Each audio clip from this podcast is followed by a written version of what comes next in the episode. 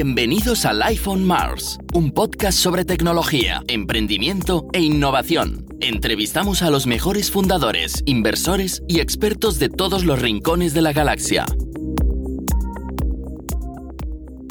Hola. Soy Alex, CEO y fundador de Marsbase, y es para mí un inmenso placer poderos presentar el primer episodio de nuestro podcast, la iPhone Mars, donde entrevistaremos y aprenderemos de la gente más interesante que hemos conocido y conoceremos en nuestra carrera profesional. Llevamos seis años dirigiendo una consultoría de desarrollo, Marsbase, y desde principios de 2014 que trabajamos con y para empresas de todo el planeta, planeta Tierra en este caso, colaborando con muchas otras, e incluso organizando eventos donde hemos entrevistado a muchos de nuestros referentes y gente de la que se puede aprender muchísimo. Como nosotros llevamos años aprendiendo de lo que las otras empresas comparten, ha llegado el turno que lo hagamos también nosotros. Desde hace seis años que compartimos nuestros secretos en el blog e incluso en los eventos y las charlas que damos. Pero ya iba siendo hora de llevar esto al siguiente nivel, así que hemos decidido crear nuestro propio podcast. Para este primer episodio recuperaremos el audio de una sesión que hicimos hace apenas un par de semanas con Jordi Andrei, socio fundador y director de operaciones en Marsbased, además de uno de mis mejores amigos. En esta sesión compartimos durante más de una hora cómo trabajamos en remoto a nivel personal, cómo aprendimos a hacerlo, pero también a nivel de empresa. Y lo hicimos para ayudar a la gente que, por culpa del efecto del coronavirus, se vio forzada a trabajar desde casa de un día para otro. Sin más dilación, os dejo la conversación entre Jordi y un servidor.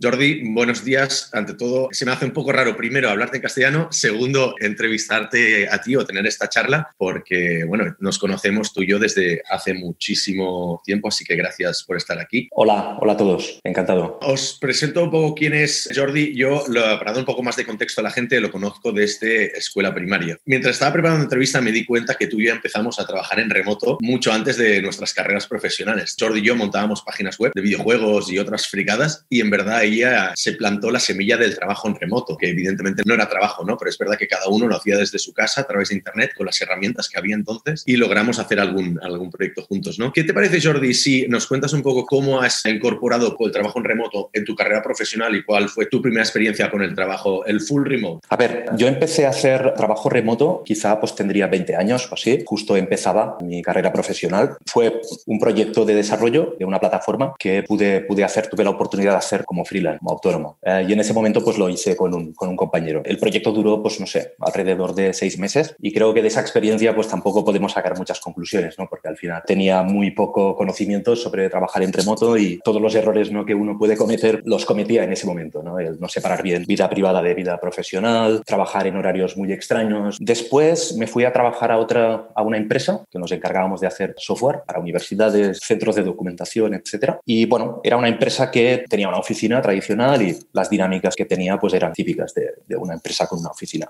Hablo de una empresa, de, de, una pyme de unas 20 personas. Entonces, al cabo de un tiempo empecé también a hacer trabajo remoto. Lo que pasa es que en esta empresa lo que hacía era trabajo remoto parcial. Es decir, eh, yo era el único ¿no? que estaba en remoto porque me había ido a vivir fuera de Barcelona y trabajaba en remoto dos días a la semana. El resto de días pues tenía que coger un tren y, y bajar a Barcelona, pues no sé, igual pasaba esos tres días, igual dedicaba pues dos horas ¿no? a, a viajar en tren, bajando hacia Barcelona luego volviendo. Y finalmente, ya más eh, pues estos últimos años, ¿no? hace seis, seis años, pues con, con, Alex y con otro socio Xavi, pues ya fundamos Marsbase, que es una agencia de desarrollo, y ya la, la creamos un poco pues con la, con la idea de que fuera 100% remoto. Por lo tanto, he pasado un poco por las, las tres posibilidades. Ser trabajador remoto casi individual, pues en este proyecto como freelance, luego pues trabajar en remoto parcial para una empresa con dinámicas más tradicionales, una oficina y tal, y finalmente pues ya trabajo 100% remoto. Si te parece, empezamos por Green Data, tu empresa anterior, porque como era el modelo soft remote, de hacer solo uno o dos días a la semana, hay un par de, casos, de cosas que me parecen súper relevantes, que creo que mucha gente que no ha estado haciendo teletrabajo tiene que conocer, que es el de, el de que se trata distinto a los trabajadores que están haciendo remoto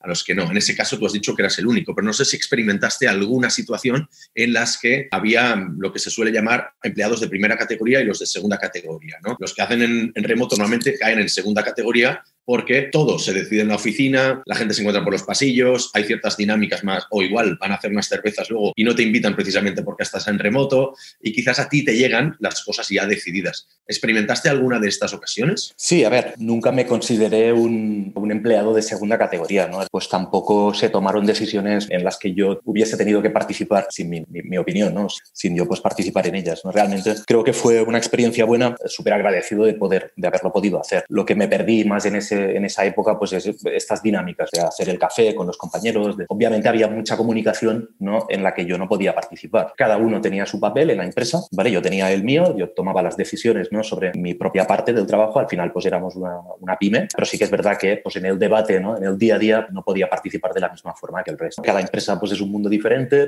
no existe una única forma de trabajar en remoto, porque bueno, hay diferentes circunstancias, diferentes casuísticas, ¿no? Es muy distinto, pues no sé, un freelance que trabaja principalmente solo, de una persona que trabaja pues en una pyme, una persona que trabaja en una gran multinacional, ¿no? Con cientos de trabajadores, ¿no? Entonces, cada, cada empresa tiene sus dinámicas, cada empresa tiene sus circunstancias, ¿no? Y puede ser diferente en cada sitio. Una de las recomendaciones que lanzan o que lanzamos desde las empresas que somos 100%, 100 remotas es que para evitar situaciones así, por ejemplo, es la de intentar tener lo que se llama un centro único de verdad en el que tú posteas ahí toda la información que quieres que se distribuya a los empleados y que los empleados lo encuentren ahí siempre en primer lugar y luego esto se distribuya por otros canales. Si tú tienes que comunicar un cambio en la empresa, pues no comunicarlo a un departamento primero, a una persona privado por chat y luego hacer una reunión con unos y luego con otros, sino que es primero se postea en el centro. Nosotros utilizamos, por ejemplo, una herramienta que se llama Basecamp para la gestión de, proyectos donde intentamos centralizar toda la información. Y a partir de ahí, pues ya los empleados se dan por enterados, porque si no, generas una situación bastante rara de, e incómoda, sobre todo para la gente que se entera por otros canales o se entera tarde. A partir de eso me, me genera la, la, siguiente pregunta. Quizás es más relevante que pasemos ya a la parte del el trabajo en remoto 100%, ¿no? Porque hay mucha gente que se está adaptando ahora por primera vez y sobre todo quizás el mensaje que queríamos lanzar, tanto Jordi como yo, es la de absoluta tranquilidad, absoluta normalidad porque nadie nace sabiendo trabajar en remoto. O sea, mm, tú y yo lo aprendimos, pues mm, tú por un lado, yo por el otro. Yo hice la tesis de final de carrera, pues lo hice completamente en remoto y luego empecé a hacer de freelance y tampoco tenía mucha idea. Me llevó mucho tiempo el hecho de que ahora estemos dando charlas sobre trabajo en remotos porque ya realmente llevamos más de 10 años haciéndolo. Sé que es un ejercicio un poco complicado, pero quizás podríamos explicar también cómo hacer esta transición a gente que no sea tanto del entorno tecnológico, porque tú tienes algún caso alrededor tuyo en familia, amigos, que no son desarrolladores ni diseñadores qué cosas les podríamos decir a esta gente con otros perfiles que no están adaptados tanto tecnológicamente como metodológicamente para trabajar en remoto y menos de manera forzada y sin preparación previa. Sí, nadie nace enseñado y de hecho si, si echamos la vista un poco atrás, ¿no? estos seis años en los que pues, hemos ido desarrollando Matchbase y hemos ido creciendo poco a poco, no, no hacíamos todo lo que hacemos ahora, ¿no? ni lo teníamos todo absolutamente organizado como, como lo tenemos ahora ¿no? al principio. Es decir, que a medida que fueron pasando los años y tuvimos que ampliar el equipo y tuvimos otras necesidades, ¿no? pues fuimos incorporando, incorporando cosas ¿no? que, que actualmente pues, nos parecen quizá pues, muy, muy de sentido común o muy, muy, muy lógicas. Con respecto a, lo que preguntas, ¿no? ¿A qué consejo mm. dar? Pues no sé, a gente que, pues, que se encuentra ahora que tiene que hacer pues, eh, trabajo remoto forzado, ¿no? De alguna forma, ¿no? A gente que quizá pues, no, no viene tanto pues, de, pues, de este sector más tecnológico, ¿no? Podríamos hablar tanto desde el punto de vista del trabajador como desde el punto de vista de la empresa. Creo que desde el punto de vista del trabajador, básicamente yo daría pues, dos, dos consejos o dos cosas a destacar. La primera es que es súper importante tener una rutina fija. Esto es lo primero casi que recomendaría, ¿no? Lo primero que, que, haría en caso de mm. A trabajar en remoto. Es muy importante que, te, que establezcas pues, unos límites, ¿no? que establezcas un horario en el cual vas a trabajar, una, una rutina. Pues decir, por ejemplo, pues voy a trabajar pues, de 9 a 6 parando una hora para comer. Puedo trabajar pues, no sé, de 7 de la mañana pues, a la hora que sea. Es decir, cada uno puede escoger el horario que, que más le, le, guste o el que le vaya mejor, el que le permita conciliar mejor. Pero creo que sí que es importante tener una, cierta rutina en tu día a día, ¿no? Si no, realmente pues, te puedes volver un poco loco, ¿no? No sabiendo pues, si estás trabajando, si estás haciendo otras cosas, ¿no? Con interrupciones, etcétera. Esto creo que es lo más, lo más importante. Y luego la otra, la otra cosa que creo que es súper, súper crítica, que de hecho también es importante pues, eh, trabajando en una oficina, pero creo que en remoto pues cobra una dimensión mayor, es todo lo que hace referencia a la comunicación. ¿no? Nosotros siempre decimos, ¿no? trabajando en remoto, que es mejor comunicar de más que no comunicar de menos. Es decir, es preferible pasarte un poco ¿no? comunicando que no hacer lo contrario. Es decir, mantener la información actualizada, pues que la gente pueda acceder a ella rápidamente, ¿no? Lo que has comentado tú antes, Alex, de pues tener un canal centralizado ¿no? en el cual poder informar a todo el mundo a la vez pues de, de, lo que va ocurriendo, de lo que vas haciendo, de cómo están las cosas, ¿no? de los anuncios que, pues, eh, importantes, de las decisiones. Eso creo que también es, es importante. Uno de los principales errores que me acuerdo que, que yo cometía ¿no? al principio, cuando empiezas a trabajar en remoto y ves que estás trabajando en casa, piensas que cualquier ocasión es buena para decir, ostras, mira, tengo una pausa, estoy esperando a un compañero para que me pase un correo, una información, pues voy a hacer una lavadora. Esa tontería que parecen dos minutos, acaban siendo diez, que sumados a otros diez de, de otro lado,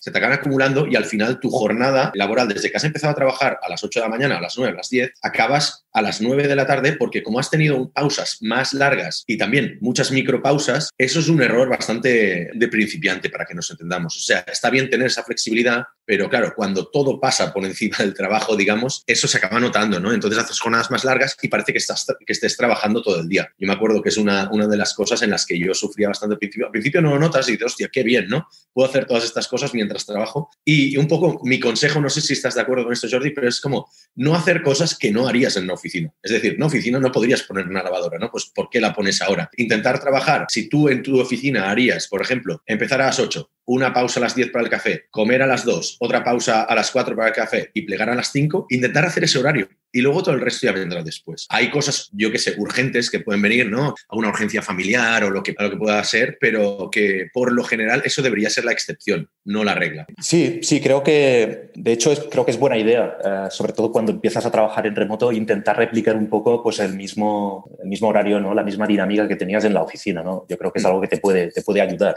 ¿vale? Es decir, levantarte, pues no sé, desayunar, ducharte, vestirte y luego ya pues, ir a trabajar, ¿no? Pues en tu despacho o, en un coworking o donde sea, ¿no? Ahora mismo pues en, tu casa, forzosamente, ¿vale? Es decir, creo que sí que es buena idea pues, replicar, replicar este, este modelo al principio y luego también con el paso del tiempo puedes ir incorporando pequeñas variaciones, ¿no? Encuentras que te es más provechoso pues no sé, pausar tres horas al mediodía en vez de pausar una hora o pausar media hora en vez de pausar una hora entera. cada uno ya pues va ajustando un poco su horario, su, su rutina, sus dinámicas, ¿no? A medida que va, que va trabajando. Y otra cosa de horarios, que también es otra cosa que yo creo que hacía yo personalmente mal, cuando empezamos la empresa hace seis años, acababa trabajando más de la cuenta porque no nos habíamos puesto muy de acuerdo con los horarios, ¿vale? Cada uno tenía unos horarios distintos por situaciones laborales, familiares, lo que fuera, y es verdad que, que yo igual empezaba a trabajar por la mañana y vosotros hacíais más de tarde. Y me acuerdo de, claro, trabajar ya como todo el día, luego vosotros empezabais a trabajar por la tarde y tenía que trabajar también para estar solapado con vosotros, porque es cuando hacíamos las reuniones. ¿no? En la medida posible, intentar coordinarse con el resto del equipo e incluso con clientes y todo, para que no tengas que hacer estas situaciones extraordinarias de tener que alargar la jornada laboral para coordinarte con la gente. ¿no? Lo que decía Jordi al principio es muy buen punto, el de, oye, define tu horario, que todo el mundo lo sepa. ¿Vale? Si quieres, Jordi, explica un poco cómo lo hacemos lo de explicar al resto del equipo cómo, cómo decir, dónde tenemos puesto nuestro horario y cómo la gente puede saber si estamos online o no. Lo que pedimos a todos los trabajadores ¿no? de, la empresa pues es que tengan un horario fijo, es decir, que el horario siempre sea el mismo. No tiene que ser igual cada día de la semana, pero sí que cada semana tiene que ser el mismo, el mismo horario, ¿no? pudiéndolo cambiar también pues en un futuro. Que si trabajas pues, de lunes a jueves de 8 a 5 y media y el viernes haces pues, de 8 a 3, pues que cada semana cumplas este mismo horario. ¿Por qué? ¿Por qué lo hacemos así? Creemos que es importante que el resto de compañeros ¿no? sepan si estás trabajando o no estás trabajando, es decir, que sepan si te pueden encontrar o, no te pueden encontrar, si pueden poner una reunión o una llamada pues, a una hora determinada ¿no? y no encontrarte con que tú estás ya, has acabado tu jornada laboral y un compañero quiere hablar contigo para hacer o ha puesto una reunión. Y entonces, en particular, lo que hacemos también aquí es utilizamos Slack, que es una herramienta de, de chat de empresa, ¿vale? Con múltiples canales. Entonces, lo que hacemos es que en cada uno de los perfiles, pues tenemos un campo habilitado para que cada uno pueda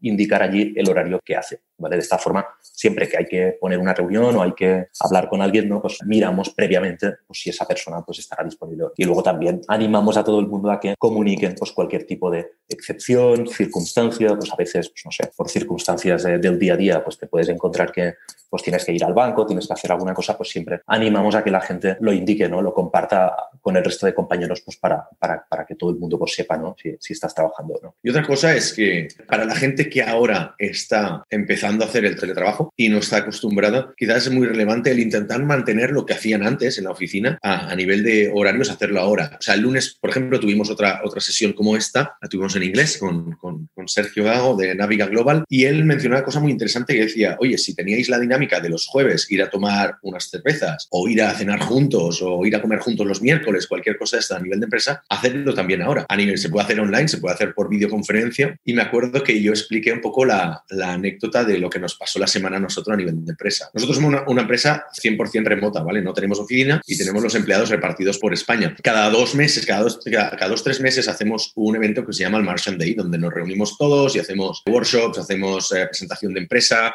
pasamos un poco de tiempo juntos, vamos a cenar, y tal para, pues, bueno, pues para aprovechar y conocernos más en, en persona, ¿no? que también es muy necesario y es motivador. Y justamente teníamos uno de estos encuentros la semana pasada, o sea que como empresa remota también nos afectó, tuvimos que cancelarlo y dijimos, vale, vamos a hacerlo online. Entonces, la dinámica, como en esos eventos, las presentaciones y todo, ya estamos muy preparados para hacerlo online, sí que había dos elementos que no tenemos tan, o sea, que, los habríamos hecho por circunstancias de, encontrarnos en persona, pero decidimos hacerlo también online, que era el de desayunar juntos y el de comer juntos. Así que la empresa pagó desayuno y pagó las pizzas para comer y decidimos comer enfrente de, de, la, de la, webcam, ¿no?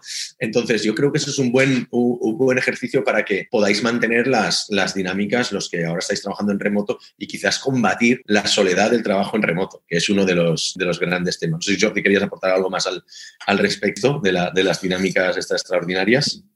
No, únicamente decir también que sí, que con el paso del tiempo incluso hemos incorporado cosas ¿no? de lo que sería el trabajo en una oficina pues a lo que sería pues el trabajo 100% remoto que hacemos. Otra de las cosas que implementamos hace un tiempo es pues una, una, una videoconferencia ¿no? a la hora del desayuno en la cual pues quien quiere puede participar. Es algo típico de una oficina que también pues migramos ¿no? a lo que sería nuestro, nuestro, nuestra dinámica pues, de, trabajo remoto. El café virtual. Vemos que nosotros que llevamos seis años como empresa ya, de hecho los cumplimos hace un par de semanas, sí que vemos que hay una cierta tendencia a que el a la persona que trabaja en remoto al cabo de un año, un año y medio, empieza a comerse las paredes, ¿no? decir, ostras, esto me afecta. Hay cierta soledad, sobre todo en, entornos más técnicos en que pues, los desarrolladores, quizás por la, por la dinámica de trabajo que tenemos, no nos comunicamos tanto con otra gente y hay mucha menos interacción social que en otros que otros tipos de perfiles, ¿no? que igual hacen más reuniones o que van a eventos o que, o que hacen más trabajo de campo. Entonces, tenemos que invertir mucho en hacer que esto no pase y hacer que el empleado pues, esté bien en un entorno 100% remoto en el que nos vemos tres o cuatro veces al año. Y creo que lo siguiente que podríamos tratar un poco, Jordi, si te parece, es más las herramientas. Estamos hablando de las buenas prácticas y seguro que van a salir más buenas prácticas durante la charla. Hablemos un poco, ya no tanto de qué herramientas usamos exactamente, sino qué tipo de herramientas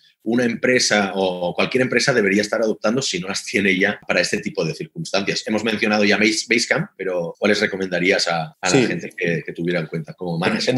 sí, en nuestro caso utilizamos pues eso, una herramienta de comunicación asíncrona. Creo que es importante tener un canal de comunicación asíncrono en la empresa. Creo que hay muchas empresas que quizá pues intentan canalizarlo todo a través de un chat con diferentes canales y esto yo creo que es un error, ¿no? Porque hay mucha información que puede quedar como enterrada entre múltiples conversaciones, ¿no? Gente que no, no reciba según qué tipo de pues, anuncios. ¿no? Creo que es bueno tener un canal de comunicación pues, en el cual las noticias importantes, las, decisiones importantes se comuniquen pues, al mismo tiempo a toda la empresa y la gente pueda consultarlas. Después, eh, como he dicho, pues, un chat de empresa creo que es bastante indispensable hoy en día. Realmente, pues el tener un chat implementado con, con canales para los proyectos o para las diferentes áreas de la empresa. Luego también pues, canales eh, off-topic son lo que permite tener una relación más fluida, más directa con los compañeros ¿no? y sentirte parte pues, de, una empresa ¿no? y no pensar que estás pues, trabajando solo en, en, casa únicamente. Es interesante utilizar también un gestor de contraseñas, esto no ya solo en una empresa de trabajo remoto, sino también en una oficina, ¿vale? Tener un sitio centralizado en el cual poder almacenar todas las credenciales, todas las URLs, todas las cosas que, uh, los passwords ¿no? que, que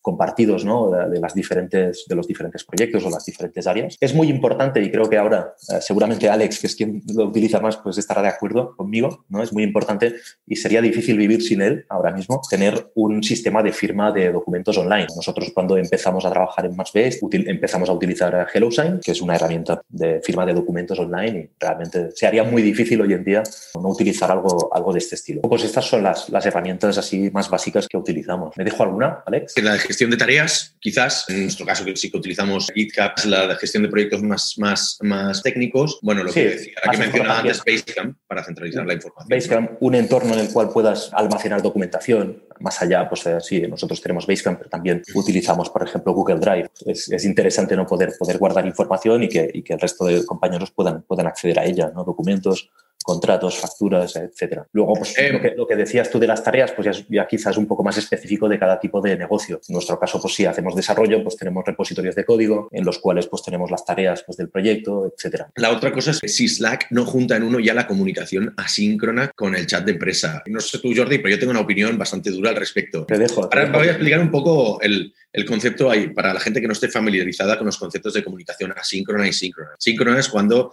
tú esperas que la otra persona, la persona que está está al otro lado del chat o de la herramienta que estés utilizando te conteste al momento. Pues como dice el nombre, que estéis sincronizados, que os conteste de manera inmediata. Son entornos quizás más dinámicos, pero también son más, según parecer, son un poco más agresivos de cara, de cara al empleado, ¿no? Replican mucho más la dinámica de la oficina de todo tiene que ser inmediato. Y quizás una cosa buena que hacemos más en entornos remotos, eh, en la medida posible, es trabajar más de manera asíncrona, ¿vale? Que es un poco más pausada, sin esperar la inmediatez en pro de hacer las cosas un poco mejor. Dejar que la gente se piense las cosas, por eso decimos que preferimos siempre colgar una comunicación en Basecamp, que es nuestra herramienta de gestión de, de proyectos y de gestión de empresa, antes que ponerlo por un chat o hacer una videollamada. ¿Por qué? Porque así lo ponemos ahí, la gente lo puede digerir, no hay interrupciones y se puede discutir de una manera más ordenada. Y luego ya se puede hacer una llamada dedicada. Al otro lado del espectro tenemos la comunicación asíncrona, que es la de preferir comunicación que no esté directamente correlacionada a nivel temporal. Y entonces tú pones un post o envías una comunicación a alguien, pero no esperas que te conteste de manera inmediata. ¿Eso se puede hacer, se puede intercambiar muy fácil? Hombre, no, requiere distintos tipos de empresas y requiere cambiar la mentalidad. Yo cuando tengo que asignar algún tipo de, de tarea a algún empleado, nunca pongo un deadline, nunca pongo una fecha de entrega y siempre prefiero que sean ellos los que me digan cuándo pueden tenerlo. En un entorno tradicional de oficina, sobre todo en los entornos en los que yo he trabajado, era, bueno, esto es para ayer, Alex, o esto es para hoy. Tienes que tenerlo para hoy a las 6 de la tarde y te lo mandan a las 5 de la tarde. Por eso, Slack es una herramienta que es muy fácil de, con la que es muy fácil pervertir el modelo porque te permite mucho pues apretar a, a, a los empleados, sobre todo si no se hace por los canales públicos. Y eso es una cosa que habremos visto alguna vez, hemos tenido alguna situación de, por ejemplo, de algún cliente, sin ir más lejos, en la que escribía a nuestros desarrolladores para ponerles prisa y ponerles un poco más de presión por privado. Entonces, claro, por un canal privado. Entonces, nosotros no podíamos verlo y eso afectaba directamente al, al, al rendimiento y a la satisfacción del empleado. ¿no? Yo soy un poco más crítico, Jordi, no sé tú, pero yo con Slack soy bastante crítico y no soy, no, no, no me gusta tantísimo. Yo creo que hay que tener las dos, las dos cosas, es decir, que no, no puedes trabajar 100% de forma asíncrona ni tampoco 100% de forma asíncrona. Eh, nosotros, como has dicho, utilizamos Basecamp para la comunicación más asíncrona, ¿no? Y Slack pues sí que pues para, más para el día a día. Creo que es importante, antes de comunicar algo, pensar si es algo que a, a esa persona le va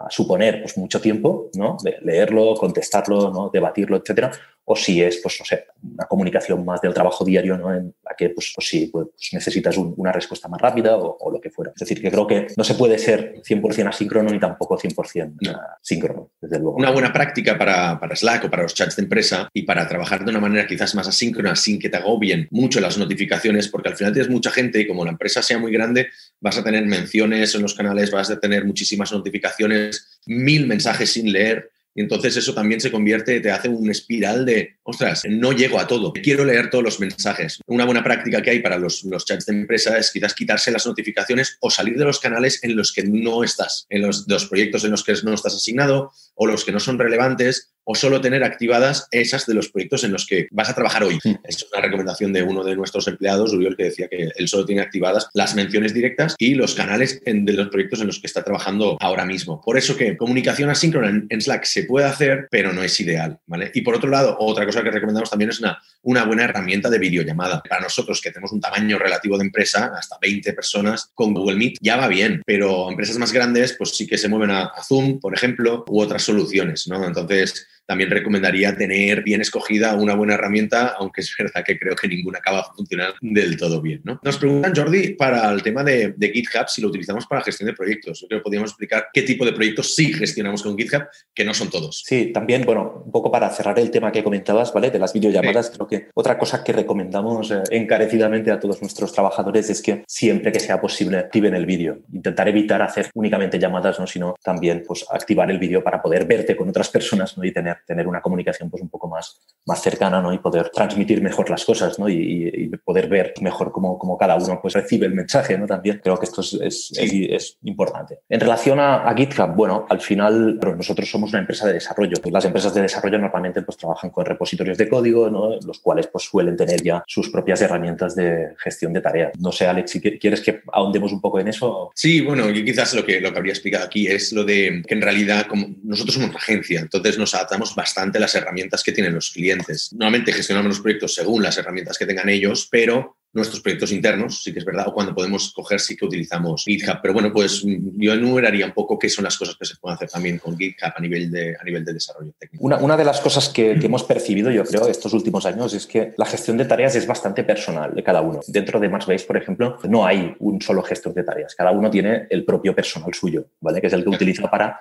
organizarse el día a día. Luego ya, pues sí que tenemos estos espacios comunes en los cuales podemos tener las tareas de, pues, de un proyecto determinado, ¿no? De, pues de, de, un equipo determinado. Pero cada uno, digamos que se gestiona un poco las tareas él mismo. En el caso de GitHub, que sería pues, un ejemplo de un proyecto de desarrollo, pues al final pues tiene como un, un board, eh, seguimos un poco la metodología Kanban, tenemos un board de tareas y simplemente pues lo que hacemos es organizarlas por sprints de, varios, de varias semanas y pues asignarlas a cada, a cada desarrollador. Una cosa que sí que creo que es importante en el trabajo remoto y que a veces no hacemos suficiente, nosotros no, no lo hacemos tanto como nos gustaría seguramente, es intentar que las tareas que tú, pues, en las que estás trabajando, pues estén siempre actualizadas. No cuesta mucho actualizar el estado de una tarea, ¿no? Poner una claro. frase indicar en qué estado se encuentra y quizá pues eso también reduce un poco la necesidad de estar continuamente preguntando a la gente por dónde vas, qué estás haciendo, cuánto te falta. Es casi más fácil a veces en remoto hacer accesible la información ¿no? Que, no tener que preguntarla o enviarla directamente a alguien. ¿no? Es decir, si la información está accesible en la tarea o en el sitio adecuado, quien necesite consultarla pues siempre lo va a tener mucho más fácil, sin, sin interrumpirte, sin molestarte, etc. Entonces, bueno, volviendo un poco al tema de GitHub, pues lo que hacemos es eso, organizar las tareas por, por sprints, por semanas, asignarlas y luego ya pues cada uno se encarga de hacer sus, sus, tareas y moverlas entre las diferentes columnas que tiene el sistema. Esto se puede hacer también con Trello, por ejemplo, lo puedes hacer con sistemas más tradicionales de, de, gestión de tareas. Lo único que necesitas es que puedas compartir un proyecto, ¿no? Y puedas compartir las tareas y puedas asignarlas y, y puedas ir actualizándola. El tema de ser organizado y que las cosas estén documentadas es muy importante en entornos 100% remotos. ¿Por qué? Porque si tú te encuentras que una tarea te está bloqueando, que no está actualizada en la oficina, pues vas a la persona en cuestión, le das un toquecito ¿no? aquí en el hombro y le preguntas, oye, ¿puedes mirar esto? Que es un poco lo que se, lo que se suele hacer. Pero claro, si estando en remoto la otra persona no está conectada, puede que esa tarea te esté bloqueando a ti. Volviendo un poco al tema de, de o haciendo referencia al tema de las rutinas que comentábamos al principio, una buena rutina que, por ejemplo, tiene uno de nuestros empleados, José Luis, nos comentó el otro día y lo pusimos en el blog,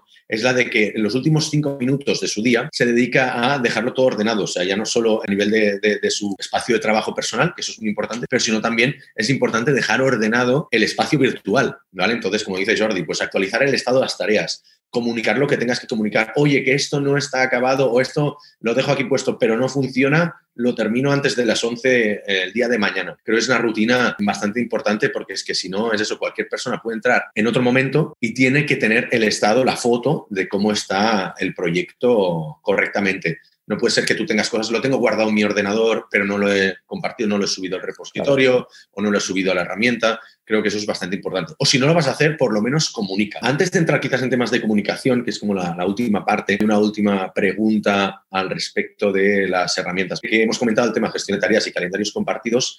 Si podemos dar un poco más de nombres de las herramientas que utilizamos nosotros y si son gratuitas. Podríamos enumerar, por ejemplo, las que, las que utilizamos nosotros, que son toda el Google Suite, ¿no? todas las herramientas de Google, que sería Google Calendar, Gmail a nivel de correo, aunque realmente no utilizamos el correo a nivel interno, la empresa. Para vídeo solemos utilizar Hangout. Google Meet. Google Meet, sí, sí, exacto. Para chat Slack, para la gestión de proyectos Basecamp. Casi todos son herramientas eh, que tienen un, un, coste, pero la mayoría sí. el coste pues, es bastante irrisorio. O tienen planes, digamos, para equipos pequeños, eh, planes para equipos más grandes. Luego también sí. la herramienta que utilizamos bastante y que nos, nos soluciona muchas cosas es uh, Harvest. Harvest es una Correcto. herramienta que te permite tener proyectos, asignarles un presupuesto o un número de horas y controlar las horas que has trabajado. Puedes hacer time tracking o simplemente imputar horas. Entonces esto pues sí que lo utilizamos de forma bastante intensiva para tener un control ¿no? de, de cuántas horas hemos trabajado en cada proyecto. Y también relacionada con esta, utilizamos otra aplicación que es de la misma compañía, de la misma empresa, que se llama Forecast, que vendría a ser un poco lo mismo, pero para poder planificar proyectos futuros. Es decir, Forecast sería para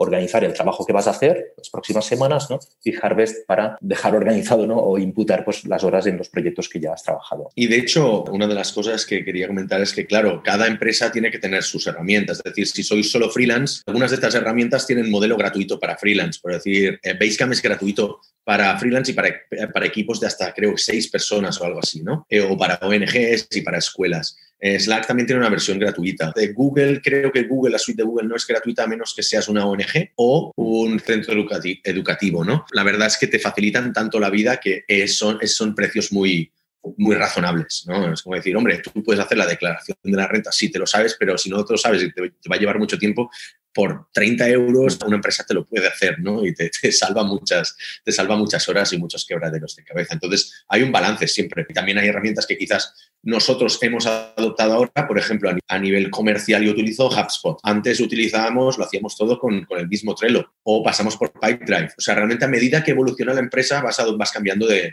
tecnologías. ¿Por Porque algunas se te quedan pequeñas o algunas simplemente cambian o se hacen muy costosas de, de mantener. Entonces, no hay un... Tampoco quisiera que hay que usar todas estas herramientas, sino que al contrario, probar varias y ver cuáles son. Nosotros al principio, Jordi, me acuerdo que probamos un montón y había una temporada que íbamos cambiando cada dos o tres meses cambiamos al principio organizábamos los proyectos con un Excel que teníamos allí en Google Drive, ¿no? Entonces llegó un momento en el cual pues, se hizo insostenible, ¿no? Porque, bueno, a medida que fuimos creciendo, pues era cada vez más complicado asignar horas, ¿no? De proyectos o semanas de proyectos pues, a diferentes personas, ¿no? Y en el momento en el que se convirtió pues, en, un, en un problema, ¿no? En una tarea demasiado dolorosa, fue cuando empezamos a investigar, ¿no? Y vimos pues, que había herramientas pues, que, que te permitían hacerlo. No hace falta, seguramente, utilizarlo todo desde un principio. Hemos ido incorporando cosas, ¿no? A medida que las hemos ido necesitando, ¿no? A medida que hemos ido eh, creciendo como, empresa. Vamos a pasar a la parte de, a la parte de comunicación. Ah, mira, no, antes justamente Adriana nos preguntaba para controlar el tiempo. Es una cosa que salió el otro día. Hay empresas que se dedican, y eso quizás sea algún manager en la, en la sala, que se dedican a controlar tanto o el tiempo de sus empleados o incluso qué hacen con sus pantallas. Preguntaron el otro día por herramientas de monitorización. Hay herramientas que se instalan en el software de los empleados para que saquen una captura de pantalla cada X segundos o minutos para ver que están trabajando realmente. O sea, yo creo que eso es un entorno completamente tóxico que no debería existir, a mi parecer, y que a nosotros no nos aporta absolutamente nada. Si tú ya no tienes confianza en una persona, probablemente esa persona ya no debería estar en tu empresa. Pero sí que entiendo que hay una, una, cosa que estamos experimentando ahora, que es que muchas empresas se encontrarán que van a trabajar en remoto con gente que no está ni preparada ni acostumbrada a trabajar en remoto y que probablemente nunca habrían contratado para, para trabajar en remoto. No compartimos el tema del, de monitorear. La única cosa que vemos quizás relevante es si sois un modelo agencia como somos nosotros, es importante saber cuánto tiempo se dedica a cada proyecto si trabajas por horas para luego poderlo facturar a los clientes. No, no sé si se te ocurre otra casuística donde podría ser interesante, pero vamos, a mí no se me ocurre. No, nosotros de hecho ofrecemos a cada uno la posibilidad de hacer time tracking o no hacerlo, que realmente no forzamos a nadie a, hacer eh, time tracking. Hay gente que lo hace voluntariamente, les gusta pues, hacer time tracking para poder ver cuántas horas ¿no? han dedicado a cada cosa ¿no? y poder analizarlo en más, en más profundidad ¿no? para, para sí mismo. Como has dicho tú, el trabajo se tiene que basar un poco en la confianza, ¿vale? Si no hay confianza, pues mejor no, trabajes con esa persona. Y yo, una cosa que sí que me gusta destacar es que yo sí que utilizo herramientas de, time tracking porque, paradójicamente, cuando trabajas en remoto, es más fácil trabajar de más que trabajar de menos. Sobre todo si eres una persona responsable, está claro. Hasta que no empecé a utilizar una herramienta de tracking del tiempo que le dedico al, al trabajo, Primero, no sabía que estaba trabajando más horas de la cuenta, igual en vez de hacer 8, pues hacía 9 o 10 al día. Y la otra es que te ayuda a ver en qué inviertes tu tiempo, ¿vale? A qué proyectos les inviertes y si lo haces de una manera más o menos racional, ¿no? Porque a veces te puede parecer que no, le dedico cinco minutos a este proyecto que no debería estarle dedicando nada y le has dedicado una hora y cuarto al final, ¿vale? Si cada semana es eso, al final del mes son varias horas a un proyecto que quizás no le tendrías que haber dedicado nada de tiempo. Entonces ayuda mucho a identificar dónde eres más productivo, en qué horas y también te saca un poco más de como un reporte, ¿no? De cómo sueles trabajar, cuándo te tomas tus pausas y todo. Saltemos ya a la parte de, de comunicación por una pregunta que nos, nos hace Hugo, que es si hacemos dailies virtuales por equipos. Según el proyecto y según el cliente también. Al final, lo que decía Alex, somos una agencia, trabajamos con clientes de diferentes tipos. Algunos tienen sus propios equipos, tienen sus propias metodologías, ¿no? En algunos casos, pues hacemos, hacemos daily. Como norma general, en Matchbase no hacemos daily. Preferimos tener una comunicación más constante, quizá. No, no, no esperamos a hacer la daily para comunicar un bloqueo, por ejemplo, para para preguntar algo a alguien o para actualizar, pues no sé, el estado de una tarea, sino que preferimos pues que la comunicación pues vaya fluyendo durante, durante el día. Pero creo que es algo bastante personal y que cada empresa, no estoy en contra tampoco de, de hacer dailies, ¿no? Al contrario, creo que pueden ser una herramienta bastante, bastante útil. En función del equipo, pues puede ser un problema, ¿no? Si, si hay gente que hace horarios distintos o tienes gente trabajando en diferentes usos horarios, ¿no? Pues sí que puede, puede ser un problema. El tema de, de, la, de hacer reuniones hay que tenerlo muy controlado para que no entonces, una dinámica de hacer reuniones por el simple hecho de hacer reuniones, ¿no? Porque siempre se ha hecho esta reunión, vamos a seguir haciéndola. Yo me acuerdo en, empresas donde había trabajado que a veces había reuniones por el simple hecho de que así conseguían que la gente estuviera en la oficina a esa hora o que volvieran de desayunar. Entonces te ponían una, una reunión a las 11, porque claro, si todo el mundo bajaba a desayunar a las 10 y media, había gente que así ya no se podía alargar. Tenía reunión a las 11, ¿sabes? Tenían que estar ahí. Hombre, yo pongo un poco en, en duda el hecho de hacer reuniones por hacer reuniones. De hecho, nosotros somos una empresa bastante laxa en este aspecto. Creo que no hacemos excesivas reuniones, sí que intentamos, pues lo que comentaba Jordi, ¿no? Hacer pues, pues con cada cliente pues al menos una reunión semanal, pero son breves. Podemos hacerla en 15 minutos, no utilizamos toda la hora, que es una de las cosas que te, pervierte, te pervierten las reuniones en, en la oficina. Al final también es un tema de números. Si reúnes a cinco personas en una sala durante una hora y muchas de ellas no van a participar, si cada una de estas personas fuera de la reunión te sería mucho más productiva, estás perdiendo dinero, estás siendo poco efectivo. ¿no? El tema de los dailies, por ejemplo, pues a nivel interno, pues tampoco hacemos, no hacemos gran cosa. Preferimos que la gente sea más responsable, que se autogestione y este modelo nos está funcionando bien. Evidentemente, hay proyectos en los que hay ciertas fases donde hace falta más decisión de grupo, más en, en fase de descubrimiento, en fase de, de, estamos diseñando y tenemos que hacer brainstorming, pero cuando los proyectos quizás entran en mantenimiento, pues están en la fase final de desarrollo, pues tampoco hace falta tanto daily. A nivel de comunicación, sobre comunicar, o sea, de comunicar de más que de menos, ¿vale? Nosotros, por ejemplo, tenemos una política de transparencia a nivel de empresa. Entonces, lo que sí que intentamos es cualquier tipo de información, cuando un empleado vaya a buscarla, esté ya ahí, que no tenga que pedirla. Tenemos los accesos, están en la herramienta de, de passwords que, que, tenemos, están compartidos para que no se generen situaciones de bloqueo en cuanto una persona entra nuevo al proyecto, ah, tengo que pedir el password. Ostras, la persona de sistemas no te lo puede dar hasta el final del día. Bueno, pues ya has tirado un día a la basura, ¿no? Nosotros preferimos tener los accesos abiertos por defecto, eh, compartidos en esta herramienta, y también hay cierta información que nosotros no nos esperamos a que nos la pidan. Tanto Jordi como yo somos las personas que principalmente hacemos más report a nivel de empresa. Jordi hace un report de la previsión de los proyectos y yo, por ejemplo, pues envío cada semana un report de ventas del estado comercial de la empresa, de las reuniones que hemos tenido cada semana y al, algún otro, algún otro report que, que envío un poco más de, de manera pues, trimestral. ¿Por qué? Sabemos que todo el mundo no se los lee esos reports. Quizás los desarrolladores, la mayoría, pues tampoco les interesa tantísimo el desempeño comercial de la empresa. Pero sí que es importante que sepan que si quieren acceder a esa información, está ahí, ¿vale? Que no tienen que pedirla. Creo que nosotros estamos utilizando más un acercamiento opt-out, ¿vale? O sea, te lanzamos todas las informaciones, si no las quieres, te puedes salir y no pasa nada, pero que sepas que en cualquier momento puedes regresar a, a tenerlas. Cuatro apuntes, Jordi, si quieres dar de, de otras cosas que hacemos a nivel comunicativo con clientes, podría ser interesante.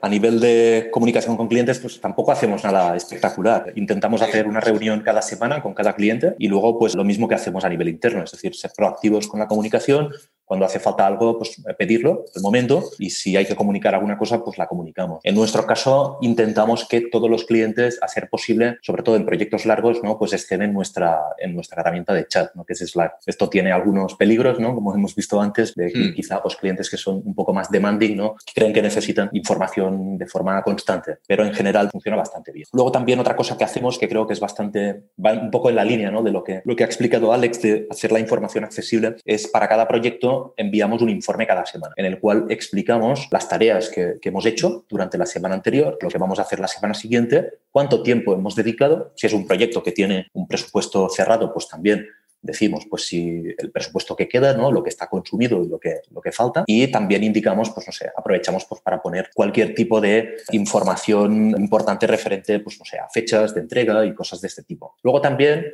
nos funciona muy bien en estos informes añadir consejos o propuestas de mejora. Al final los clientes no quieren que les hables de problemas, ¿no? sino que les hagas propuestas de mejora, ¿no? les hables de soluciones. Y esto creo que funciona bastante bien. Entonces, no sabemos realmente cuánta gente, cuántos clientes se leen estos informes, ¿no? pero un poco pues en esta línea de hacer la información accesible, pues creo que, creo que nos, nos funciona bastante bien. Harlan, que de hecho fue jefe mío en BAS, en mi anterior empresa, y muy buen jefe, por cierto, así que aprovecho para, para agradecértelo en público, Harlan, pregunta una cosa que es muy interesante, que lo hemos mencionado brevemente antes cuando hablaba yo de los clientes que ponían presión a los desarrolladores en privado, dice, cuando trabajamos en colaboración con otros departamentos, eso ya quizás en departamentos, pero a veces distintos departamentos pueden parecer en clientes también, ¿no? La necesidad de respuesta inmediata por parte de ellos es un poco complicada. Hay que marcar pautas diferenciadas según temáticas, departamentos, etcétera. A ver, nosotros no tenemos distintos departamentos. Bueno, o, sí, o sea, yo soy el departamento de ventas dentro de la empresa. Creo que esto aplica más a empresas más grandes. Mi punto de vista ahí es que una de las cosas que creo que hacemos muy bien nosotros es la cultura empresa que tenemos. Tenemos una cultura de hacer pocas cosas para hacerlo muy bien, ir a nuestro ritmo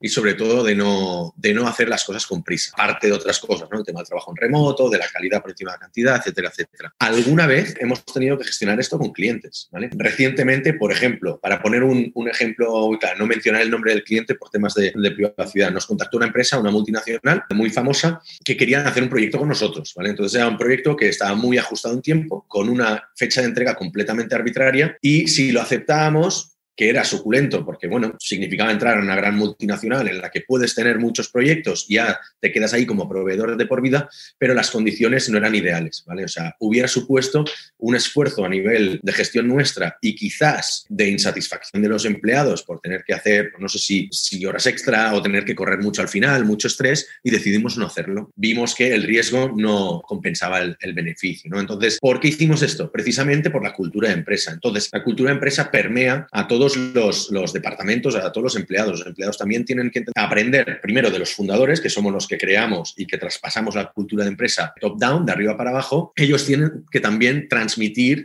y vivir estos valores, ¿no? Entonces, el de, si ven que un cliente pues les, les aprieta demasiado, por ejemplo, pues que lo hablen primero con nosotros. Si no pueden gestionarlo ellos porque, pues porque no tienen esa capacidad, por lo menos que lo escalen y que se pueda, que se pueda tratar. Eso es algo que vivimos en el día a día. No sé, Jordi, si quieres sí, De hecho, es, es, algo a lo que dedicamos bastante, bastante energía. Es decir, al final nuestra obsesión ¿no? es que cada trabajador, ¿no? que cada desarrollador tenga las condiciones idóneas para poder, para poder trabajar, ¿no? desde el material en su casa, una buena silla, un sitio en el cual pueda pues, hacer llamadas o pueda trabajar de forma aislada, etcétera, ¿no? Y eh, de la comunicación pues también va en esta línea. Es decir, lo que queremos es que el desarrollador pueda focalizarte, focalizarse pues en el, en el trabajo que está haciendo, ¿no? Con el menor número de interrupciones posibles. Entonces sí que es algo a lo que dedicamos mucho esfuerzo, que recordamos muy a menudo, ¿no? Es decir, que tenemos que realmente, pues algo que tienes que estar encima, tienes que ir recordando para que pues todo el mundo cumpla un poco pues esta política. En principio, pues nosotros, una de las políticas que, que seguimos es que intentamos que toda la comunicación de un proyecto o de un departamento se realice por el el canal público habilitado para ello. Es decir,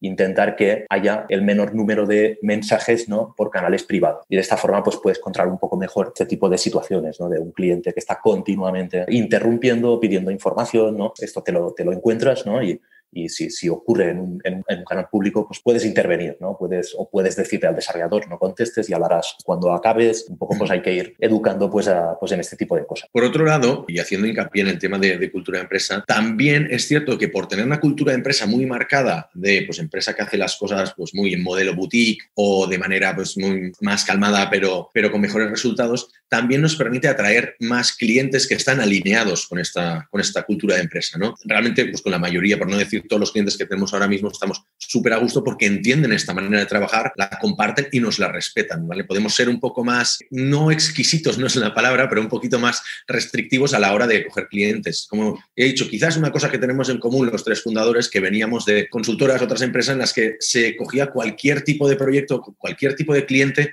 y luego todo, era, todo eran dramas, ¿no? Entonces, ¿Por qué? Porque ahí o bien no había una cultura de empresa o bien se habían convertido en una empresa en una dinámica de ir apagando fuegos. Entonces, claro, cuando estás todo el día apagando fuegos, se convierte en la regla, no en la excepción. En nuestro caso, apagar un fuego es una excepción que pasa pocas veces al año. Entonces, la gente está más dispuesta a poder hacerlo y lo hace con más ganas, por decirlo así, porque es una excepción y lo pueden comparar con otros ambientes. Entonces, a nivel comunicativo, otra cosa que, que me gustaría comentar es el tono de los mensajes, porque viniendo de culturas, pues yo mismo cuando había estado en Deloitte, por ejemplo, que era cultura de todo es ASAP, todo es para hoy, bueno, para, para ayer. Una cosa que no tenemos nosotros es que cuando todo es para ayer, o sea, cuando todo es urgente y todo es crítico, nada es urgente, nada es crítico. Se diluye el mensaje de estas, de estas palabras. Entonces creo que es muy importante también el de cómo comunicas, cómo podemos decir, a, o sea, cómo priorizar, cómo repriorizar cuando ha pasado un tiempo y ver que unas tareas quizás ya eran muy importantes hace una semana, pero ahora ya no, ya no lo son. Entonces, quizás, Jordi, si quieres hacer un, cuatro pinceladas sobre cómo agendar tareas y cómo repriorizar según van cambiando los tiempos en la empresa. Sí, nosotros nos encontramos muchas veces ¿no? con, con mensajes, ¿no? peticiones ¿no? de clientes que se pueden malinterpretar. Entonces, a veces pues, la persona que tiene que hacer esa tarea pues, no sabe muy bien ¿no? cómo afrontarla, ¿no? si, tiene que, si es una tarea urgente o no. Es buena idea también pactar pues, unas pautas de comunicación ¿no? con los clientes. ¿no?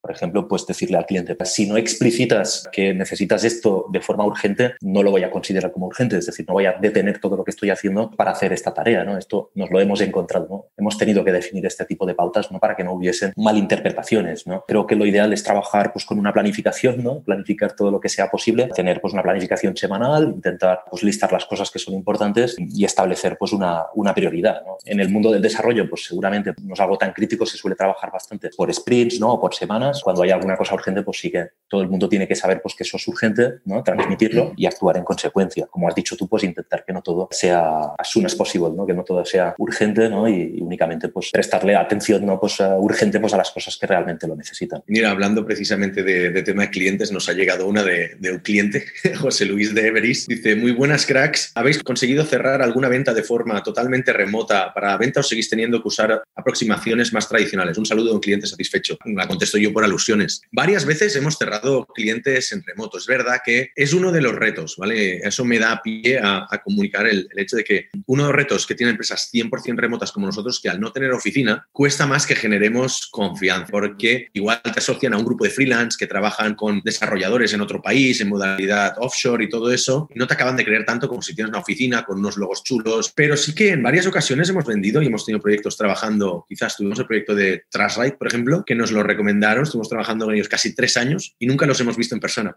Están en Estados Unidos y nunca llegamos a quedar en persona. Es un caso excepcional, normalmente sí que yo me encargo de la parte comercial, creo que recomiendo a todo el mundo que intente quedar en la medida posible con, con el potencial cliente, porque te genera confianza, eh, hay cosas que no cambian, estamos hechos para, para, vernos en persona y luego ciertas formalidades pues ya se pueden hacer online, ¿no? Pues la firma, eso, donde está todo decidido online. Pero en caso de duda, en el momento de negociación o primera presentación, una buena impresión es muy importante. No quiero decir que no se pueda vender 100% online, es más fácil si vas recomendado, porque en nuestro caso solemos ir siempre recomendados por nuestros clientes en la mayoría de procesos comerciales, pero no es lo, no es lo habitual. El tema de la confianza es muy clave no solo en los clientes, sino también a la hora de fichar.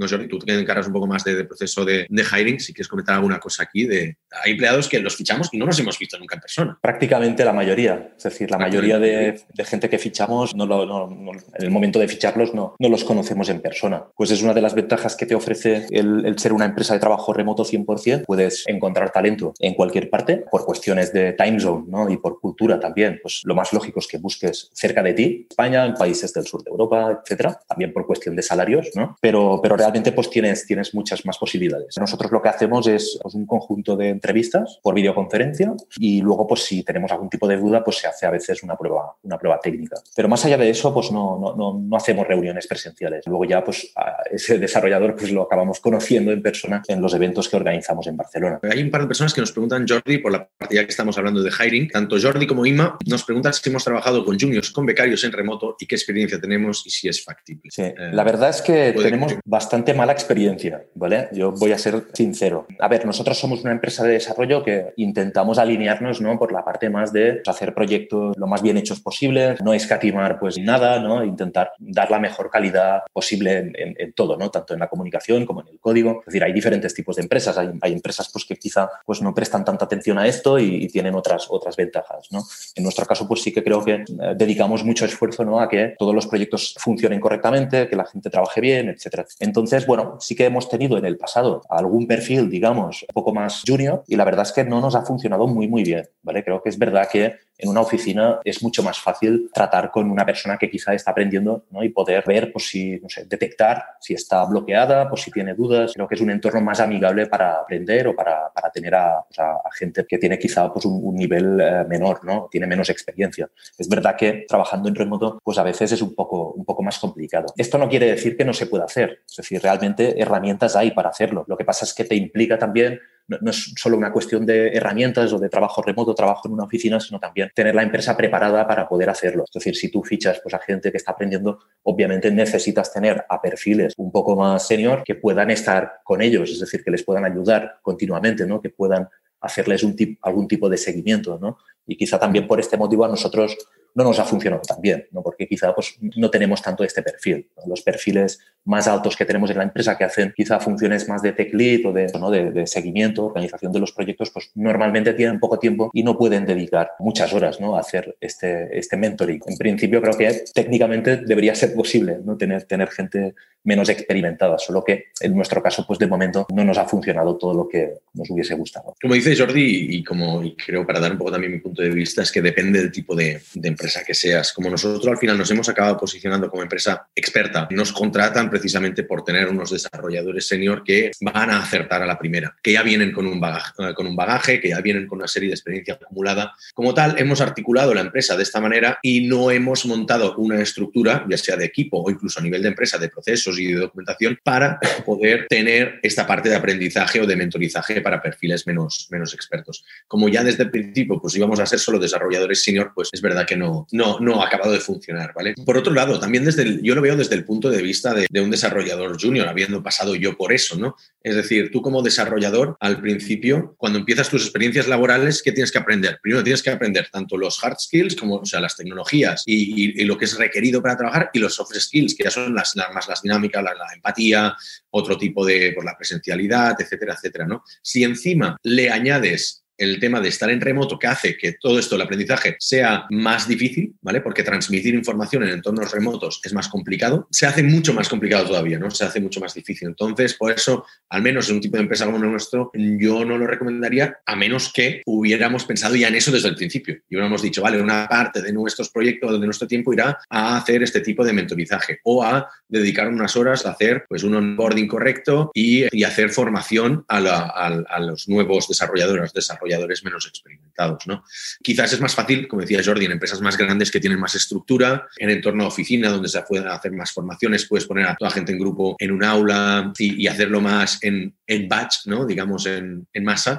Otra pregunta que nos mandan, Marte, nos pregunta que cómo mide una startup o una empresa de desarrollo de nuevo producto, el progreso del servicio si se trata principalmente de capital humano. Dice, ¿cómo los clientes pueden saber cómo deficientes son sus equipos? O sea, a nivel de KPIs, por ejemplo, proceso, a nivel de desarrollo, mm, yo creo que está bien que comentes aquí cómo hacemos nosotros los sprints y cómo comunicamos a los clientes si nos desviamos de un proyecto o qué afectaciones estamos teniendo. Es importante que un tech lead o, un jefe, ¿no? un director, sepa lo que se tarda en hacer cada cosa. Obviamente, para poder evaluar bien el rendimiento de un trabajador, de un desarrollador, pues tienes que saber lo que se tarda pues, en desarrollar y tienes que, tienes que, seguramente tienes que ser un desarrollador tú mismo y poder pues, eh, evaluar pues, el resultado de lo, que, de, lo que, de lo que ha hecho esa persona. Creo que esto es bastante, es bastante básico. Es difícil evaluar a una persona si tú mismo no eres un, experto en ello ¿no? o no tienes unos conocimientos mínimos ¿no? sobre, sobre ese tema. ¿no? Entonces, al final, nosotros lo que hacemos es, como todos los proyectos están organizados por, por sprints ¿no? y por, por semanas, lo que hacemos es evaluar pues, el, pues, el resultado de cada desarrollador. Nosotros sabemos lo que se tarda en hacer cada cosa, por ejemplo, en desarrollar un sistema de login, ¿vale? Sabemos pues, si se tarda tres días, dos días, un día, o una semana, o 15 días. Entonces, lo que evaluamos es esto, es el ritmo de trabajo de cada persona y luego también el resultado, ¿no? El resultado pues, sería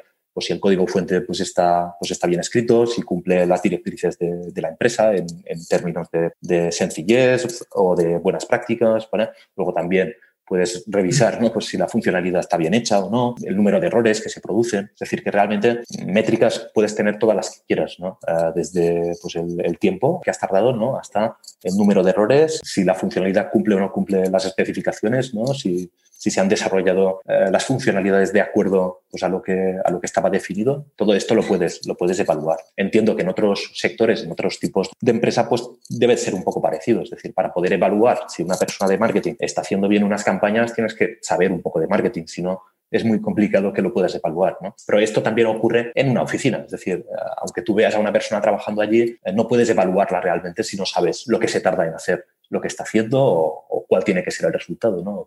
Eh, qué nivel pues, de errores puede tener o qué nivel de, pues, no sé, de calidad pues, debe tener ese trabajo. Pregunta David Valls, a nivel de gestión de equipo, ¿vale? ¿Cómo sobre todo esto te aplica más a ti, que tú llevas más, más equipo, Jordi, y has trabajado en los dos entornos, gestionando gente tanto en modo oficina real tradicional el modo offline y el modo online. ¿Cómo cambias el chip, digamos, a la hora de gestionar equipos? ¿Te refieres pues en una oficina versus en, online? Yo creo que sí. Preguntas de David. Eh, yo, entiendo que lo que quieres saber es cómo, cómo transicionar como manager de, o sea, estoy gestionando gente que veo ¿no? en la oficina al modelo online, ¿no? De decir, ostras, ya no los veo, quizás ya no solo cosas de comunicación, pues lo que decíamos antes, herramientas, quizás algún tip de, de, oye, cambiar el tono el tema del tono quizás es más importante aquí, porque no ves, eh, no utilizar el chat para comunicar decisiones jodidas, por ejemplo. Sí, a, nivel de comunicación es un poco pues, el, compendio de cosas que hemos ido comentando, ¿no? Así que, como dices tú, pues es importante que cuidar más que nunca el tono de los mensajes, ¿no? Intentar evitar que, que sean malinterpretables, pues que esto también puede ocurrir en una oficina. Tú tienes que ser siempre constructivo, ¿no? Tienes que transmitir los mensajes bueno, de la mejor manera posible. ¿no? Al final, pues el trabajo es trabajo y la vida personal es vida personal. Creo que eso es importante, ¿no? que, que, sea así. Luego también, pues un poco pues, lo que sería gestión del equipo. Lo que decía antes, ¿no? nuestra obsesión principal es hacer que el equipo tenga todas las herramientas, que tenga todas las condiciones correctas ¿no? para poder desempeñar su trabajo de la forma más eficiente posible. Nosotros aquí, por ejemplo, compramos un ordenador ¿no? para cada trabajador el día que empiezan a trabajar con nosotros, el mejor posible. También pagamos monitores externos ¿no? para poder tener una pantalla más grande.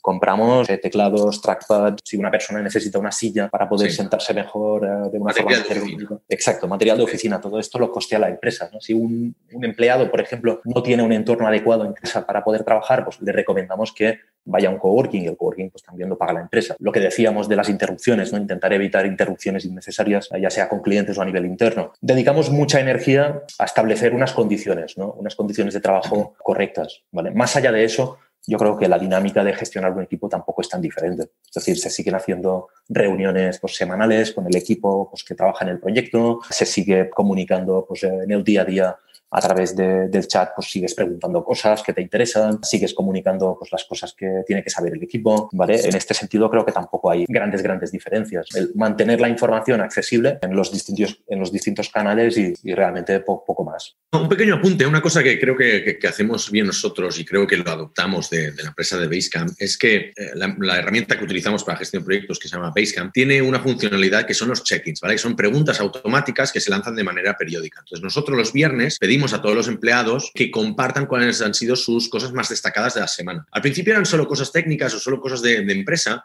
pero luego hemos entrado en una dinámica de que la gente también comparte cosas personales. Entonces, claro, en un entorno como el nuestro, que no nos vemos nunca, es una buena manera de conocernos más en persona. Entonces, alguien pues, nos ha comentado, pues yo qué si alguien estaba falto de motivación, otro que pues, tenía a su, a su niño enfermo más de lo normal, al otro que le hacían, pues mm, al niño no lo trataban bien en el cole, o que eh, no estaba durmiendo bien, etcétera, etcétera, este tipo de cosas. Entonces, esto, ¿por qué es relevante? Yo creo que es relevante porque ahora más que nunca tenemos que ser más empáticos con nuestros empleados. Si ya lo éramos antes, pues ahora hay que hacerlo más, porque primero, la mayoría de gente no está acostumbrada a trabajar en remoto, entonces el hablar con la gente, hablarlo de una manera más empática, hace que se puedan sentir mejor en la empresa y ayudar a reducir, y no soy un experto en eso, ni mucho menos, bueno, situaciones angustiantes, ¿no? Pues temas de ansiedad, temas de depresión, de aislamiento, etcétera, etcétera. Eso es un riesgo que está ahí en el trabajo en remoto y que puede suceder porque tampoco sabemos cuánto tiempo va a durar esto. Entonces, ser lo más, lo más empáticos posible creo que es algo muy, muy relevante y en la medida de lo posible, pues hacer todas estas interacciones que decíamos antes de, de, oye, si ya las hacías antes en el offline, hazlas ahora en el online también para conocer a la persona. Yo sabiendo que si, que si un empleado ha compartido hace una semana o hace dos semanas viene compartiendo que no está a gusto en casa porque igual, pues, bueno, tiene problemas familiares, alguna historia o está preocupado porque tiene familia enfermo, tienes que tratarlo de una manera más empática. O te está dando pie a que pues, puedas hablar con él, le intentes ayudar, o que no le pongas más presión de la necesaria, ¿vale? En ese caso también pedimos que desde, desde, los empleados pues también se nos comuniquen ciertas cosas para hacernos la vida fácil en un entorno remoto, como no nos vemos tanto las caras, no ves si alguien está más preocupado, más con el ceño fruncido que normal, que pueda estar más desmotivado en la oficina. Es muy difícil ver este tipo de cosas. Entonces, empatía sí, luego también creo que muy, muy parecido a lo que has dicho, ¿no? A veces a mí me pasa mucho, ¿no? Cuando estás en remoto, ¿no? Olvidarte de todo y pedir directamente a alguien cualquier cosa, ¿no? Cuando ni siquiera le has dicho buenos días o ni siquiera has puesto, pues, no sé, no, has comunicado nada, ¿no? Eh, previamente, ¿no? Simplemente necesito esto, ¿no? O, haces la pregunta pues eh, sin, sin, ningún tipo de interacción previa, ¿no? Creo que esto es mejor evitarlo, obviamente, siempre está bien, pues mantener un poco las formas, ¿no? A la hora de empezar una conversación, pues buenos días, ¿qué tal estás? ¿Cómo va todo? Oye, necesito esta cosa. También, pues lo que hemos dicho antes, de hacer videoconferencias en vez de hacer llamadas simplemente, ¿no? Es decir, aprovechar que estás hablando con otra persona, mm. activar el vídeo, ¿no? Así puedes percibir mejor cómo está esa persona y también aprovechar ese momento, pues para durante dos minutos, ¿no? Interesarte un poco, ¿no? Es decir, ¿qué tal el fin de semana? ¿Cómo, cómo lo llevas? ¿Qué tal está tu hijo? ¿Qué tal está tu mujer, tu marido, etcétera? Luego otra cosa que hacemos un poco también en la línea de poder detectar situaciones, ¿no? poder conocer mejor la opinión ¿no? de los trabajadores, las propuestas que tienen, etcétera, es hacemos reuniones uno a uno. De vez en cuando, es decir, creo que lo hacemos ahora mismo, una vez cada tres meses, creo, hacemos una reunión entre nuestra Office Manager, Leire, ¿vale? y cada uno de los trabajadores y luego hacemos otra también entre Xavi, que es el CTO, y también cada uno de los desarrolladores. Intentamos aprovechar estas videoconferencias, estas llamadas, ¿no? Pues justamente para tratar todo esto, ¿no? ¿Qué tal estás de motivación? ¿Qué es lo que no te gusta? ¿Crees que hay algo que podría mejorarse? ¿Qué es lo que valoras más de la empresa? Cuestiones que quizá en el día a día no aparecen, pero que sí que pues, si, si estableces un canal para tener este tipo de comunicación, pues sí que sí que puedes, puedes percibir. Una pregunta, tema peliagudo. Claro, hemos hablado de hiring, pero no hemos hablado de firing. ¿Cómo comunicar al equipo cuando uno de los trabajadores deja de colaborar con la empresa, ¿vale? Por decisión de la empresa o suya propia. Son dos casos muy distintos. Nosotros, ¿cómo lo hemos afrontado en el caso de que tengamos que nosotros, pues, eh, dejar de colaborar con una persona por, por decisión de la empresa? Como he dicho antes, comunicación, empatía, sobre todo, pues, por ejemplo, hacerlo de la manera más humana posible, si es posible en persona. En persona, en el caso claro, mm, por circunstancias pues no puedes hacerlo en persona lo más rápido posible, pues tiene que ser por videoconferencia. Entonces sí que intentamos estar por ahí, pues por ejemplo, los, los, los, socios y comunicarlo, ¿vale? Decirlo de la manera más rápida y directa posible y sobre todo dejar a disposición de la persona de poderle ayudar de alguna otra manera. Son, desarrolladores, en la mayoría de los casos, ¿no? Pues es gente que va a encontrar trabajo de una manera más fácil, pero en la mayoría de los casos pues hemos escrito tanto cartas de recomendación porque creo que en muchos casos que hemos tenido nosotros, bueno, en los pocos casos que hemos tenido, era gente que eran válida, pero quizás no se adaptaban al tipo de empresa que tenemos nosotros, pero eran perfectamente válida para otro tipo de empresa, ¿no? Y para comunicarlo al equipo, que es eh, donde, por donde iba la, pregunta de, de, Elena, es lo que decíamos antes, que no se entere la gente por distintos canales ni antes nadie que los demás, ¿vale? Entonces, poder poner un post bien detallado en Basecamp, que es la herramienta que utilizamos nosotros, explicando la situación, detallándolo, y diciendo sobre todo, pues deseándole buena suerte y que dando pie a que los empleados también puedan decirle adiós para que nos entendamos que se puedan despedir de él. No sé si Jordi querías apuntar alguna otra cosa aquí al respecto. No, hacerlo todo desde el máximo respeto posible. Creo que el trabajar en remoto pues, te facilita también el separar bien lo que sería trabajo y, y vida personal, es decir, que no coincides en una oficina con gente todos los días, ¿no? Entonces hay cosas que seguramente es más fácil tener una relación buena con todo el mundo, yo creo, ¿vale? No hay tantas fricciones, seguramente, ¿vale? En el trabajo remoto como pueden haber eh, en una oficina. Nosotros aquí siempre hemos separado muy bien, ¿no? Lo que sería el trabajo y, y, lo que sería pues, la persona. Hacerlo lo más, lo más fácil posible, lo más agradable, lo más respetuoso y, y ya está. Dejar que esa persona pues, pueda también despedirse de los compañeros, ¿vale? Explicar pues, su, su versión de, pues, de de, los hechos y, ya está, no se puede hacer mucho más. Tenemos tiempo para un par de preguntas más, o sea, ya cerramos la última del QA, que es de Tiago, sobre las herramientas. Dice, usar está muy bien, pero tu información nunca es tuya. Dice, ¿vale la pena reinventar la rueda y crear alguna herramienta propia para tener total control con funcionalidades de datos? Y no tengo una respuesta ahí, Jordi, si te quieres aventurar tú. Mm, no, la verdad es que nosotros realmente casi todo lo que utilizamos son herramientas que ya existen, servicios que ya existen. Mm. ¿vale? Sí que es verdad que intentamos seleccionarlos bien, ¿no? informarnos y también eh, tener en cuenta, pues, saber los datos que ponemos en cada sitio. Por ejemplo, pues bueno, esto ya entraríamos en temas de seguridad. ¿no? Pues cuando trabajamos con clientes ¿no? con datos sensibles, lo que hacemos siempre es ofuscar los datos, eh, no tener estos datos en los ordenadores, que sea el cliente que te los pasa, ¿vale? Cuando te los pasa, pues ofuscarlos, eliminar las versiones pues, que, que no son, eh, pues que tienen datos eh, sensibles. Es decir, hay mil cosas ¿no? que, puedes, que puedes hacer. Pero bueno, lo que sería la información propia nuestra de Mars-Based, ¿no? De, pues, de las facturas que hacemos o la información de los proyectos, de cómo los planificamos, la comunicación del chat, todo esto al final pues está en servicios externos, ¿vale? Que intentamos que sean lo más seguros posibles, ¿vale? Y poco más se puede hacer. Es muy complicado hoy en día, yo creo, no utilizar algún servicio de este tipo. Es decir, si, utilizas Gmail, pues ya estás utilizando un, SaaS. tendrías que montarte muchísimas cosas, ¿no? Tendrías que montarte un sistema de correo, tendrías que montarte un sistema de firma de documentos, tendrías que montarte una herramienta para planificar proyectos. sería realmente complicado, yo creo. Luego ya las medidas de seguridad que adoptes, ¿no? Tener los ordenadores encriptados, de tener, pues no sé, utilizar una VPN, bueno, y hay un montón de cosas que puedes hacer para que las comunicaciones sean, sean seguras. Al final, en caso de duda, nosotros lo resolvemos todo con la cultura de empresa. Soy muy pesado con eso, pero es más fácil para nosotros en este momento utilizar herramientas de otros que desarrollarnos nuestras herramientas. ¿no? Con esto damos cerrado ya para todos. Muchísimas gracias, Jordi. Ha sido un placer entrevistarte y hablar contigo castellano, que no estoy acostumbrado. Y muchísimas gracias a todos los participantes. Hemos petado la sala. Hemos llegado a...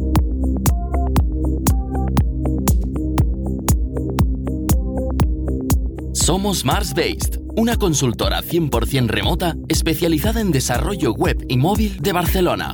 Ayudamos a todo tipo de negocios, desde startups hasta grandes corporaciones, a hacer realidad sus proyectos tecnológicos. ¿Y a ti, en qué te podemos ayudar?